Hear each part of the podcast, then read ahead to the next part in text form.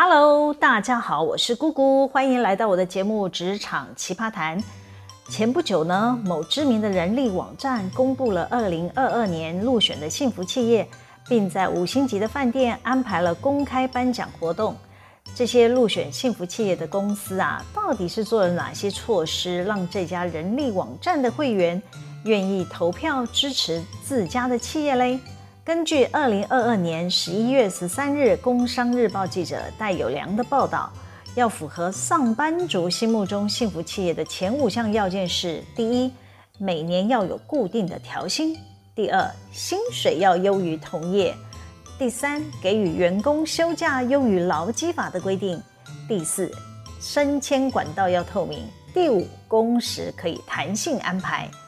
工商日报记者的资讯来源呢，其实是来自前面提到的知名人力网站所分享的讯息。这些要件呢，是透过人力网站的会员票选出来的。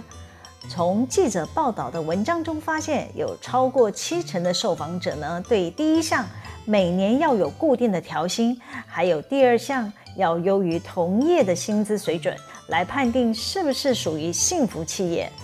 哎，我只能说，多数人对于能落入自己口袋的钱还是比较在意的啦。可能有人听到这里呢，会想打枪说：“顾姐，你这不是废话吗？出来工作不就是为了赚钱生活？钱当然是最重要的啊！”我同意，我同意，没有钱可是万万不能。所以呢，我这边要呼吁各个企业行号的老板或者是主要的经营者。想要跻身幸福企业的行列呀、每年要是没有个固定调薪，或者是优于同业的薪资水准，你家的员工可能会弃你而去哦。尤其近几年啊，在台湾的企业被基本工资调涨，逼得不得不跟进全面调薪，因此啊，每年要固定加薪已经变成多数企业的例行公事，就好像跨年到了，一零一就是要放烟火嘛。给人惊喜快乐的感觉，但是烟火稍纵即逝啊，只高兴一个晚上，隔天就忘记了，只好期待下一次的跨年烟火喽，是吗？但我今天想分享的是，职场啊，还是有许多人在乎的不是钱，我可不是打高空唱高调啊。根据我的观察，还是有为数不少的人比较在意的是。雇主，也就是资方的老板呢，是不是有实质上的照顾员工？那种照顾啊，是细水长流，时间越久呢，越能感受企业主的温暖慈爱。不像是有些老板呢，只是喊口号，他要帮员工加薪加福利，这种口号喊出来是有短期的吸引力啦，能让员工抱着期待，实际还是要等开奖，看自己到底是加了多少了，才会知道。自己在老板的心目中有没有分啊？对一些资源有限的企业啊，或者是想要创造不一样的留才措施的公司而言，除了给钱之外，有没有其他的福利措施会让员工发自内心的感动，觉得自己是待在一家幸福企业，愿意长期留下来为自家的企业效力呢？我先分享一则新闻。前些天啊，我刚好看到电视，有一家水电公司的老板，为了留住人才，除了办员工庆生活动之外呢，员工只要任职满一年，在他生日的那天啊，老板竟然送他一部轿车，诶，让这个员工喜出望外。口中一直感谢老板送他这个大礼。记者呢，随机采访其他路过的上班族，每个受访者都超羡慕，说什么也要去那家公司上班，还问有没有缺人。记者同时采访那家水电公司的老板，老板很大气地说，照顾员工是他的责任，他还鼓励员工啊要多生育，零到六岁公司帮忙养，每胎每月补助五千块的生活费。哇，好大的手笔呀！又一个想效法郭台铭董事长的优良老板。虽然他的公司用人费用会因此而上升，但我相信这些年轻人啊，会感受到这个老板实质上的照顾，愿意长期留下来为他家老板卖命。这就是把员工当家人般照顾的幸福感。我再举个不是靠加薪加福利也能让同仁感到幸福的故事。我之前啊待在科技公司服务时啊，我们的大老板对让员工满意这件事可是非常重视。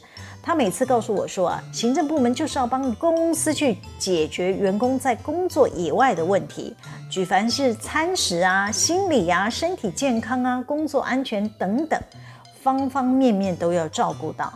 我们大老板曾经指导我说，公司办福利啊，不可以有那种给钱了事的心态，一定要让同仁真实感受到公司有在照顾员工的感觉。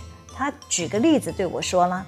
员工来公司上班，公司一定要帮员工准备饭吃。行政单位不可以觉得麻烦，想说每个人薪资都已经有伙食津贴了嘛，就想省事偷懒，不想办团膳，不想主动帮忙员工叫外卖订便当。你看大家来公司工作，还要分心想中午要吃饭的事，是不是很没有效益呀？呃，对了，我开始冒汗了。他接着说。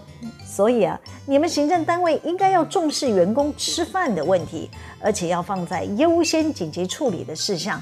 当你们转换思维，以员工满意为优先，你们的服务态度就会出来了。我被大老板训斥之后呢，才理解做行政单位要摒除衙门的心态啊，转为让员工满意的服务心态，才可能真的把人留下来。当员工稳定了，各部门的作业品质也会稳定。企业整体的效率才会显现，因此啊，团膳是一定要续办啦，还得要定期更换供应商，避免有人啊会吃腻了。另外呢，我们得要找附近可以配合送餐的商家协助，在公司内部啊创建一个订餐外卖的平台，让同仁可以在内部系统订餐，之后呢再请厂商配送，公司可以先垫款支付餐费给商家。按月呢，再从员工的薪资中扣除餐费。除此之外啊，我们还有便利店，每人每天可以补助两餐。同仁在便利店只要选购餐食，刷识别证就可以获得补助款。我们大老板很注意细节啊，他说啊，要引导同仁吃饭，不是消耗补助款。所以呢，要我定好规则，限制购买的商品，要买食物类的产品才给补助啊。彻底解决了多数人用餐的问题，这才是真真实实的照顾员工。可能有人听到这里会问：“呃，姑姑姐，那是你们公司人多啊，人数多要办团膳或者是设立小七这种便利店都是一个简单的事。假设公司的规模太小了，还能做些什么让员工有感呢？”我认为规模小的公司啊，可以先从订餐外卖的服务开始。我常听到我的朋友 V 小姐抱怨啊，午餐都要跑出来自己解决。如果在办公室揪团订便当，要帮大家收钱订餐，还要到大厅付钱取餐。有人忘记给钱呢，这个主揪者呢还得自己垫钱。团体中就会有一小撮的人，不知道是故意还是忘记要给钱，就会造成主揪者垫钱垫到很生气。跑去跟借钱的同事要呢，这些人又给的心不甘情不愿的，弄得主揪者呢心很累。哎，可别小看这些微不足道的小事啊，严重呢可能会导致热心公益的主揪者离职。我们那个 V 小姐啊，目前待的还是知名的金控公司，在那栋大楼工作的员工应该有上千人吧？啊。难怪大家都没有入选幸福企业啊！我不能再讲下去了，这可能会害到 V 小姐了。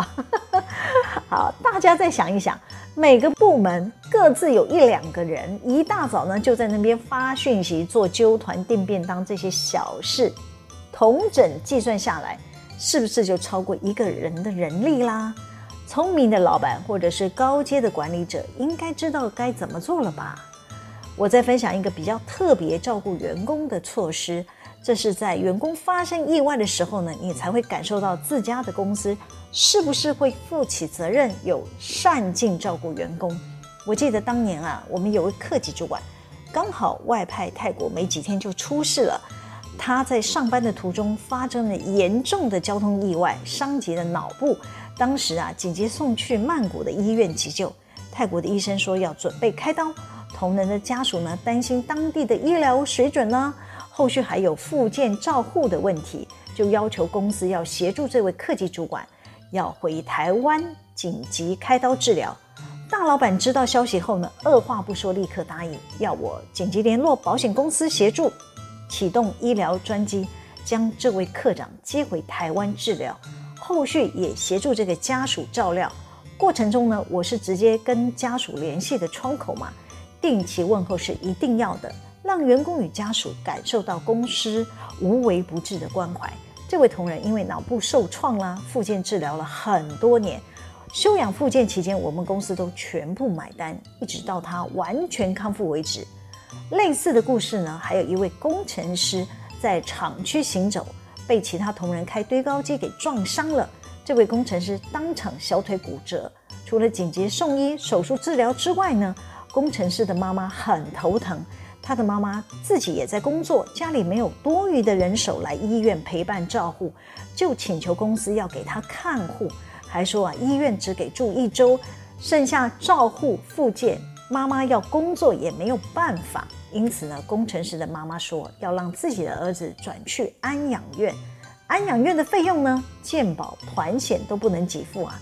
我们大老板听完我的报告，也是立马答应，费用全部都由公司吸收，而不是叫那个开堆高机闯祸的同仁赔偿。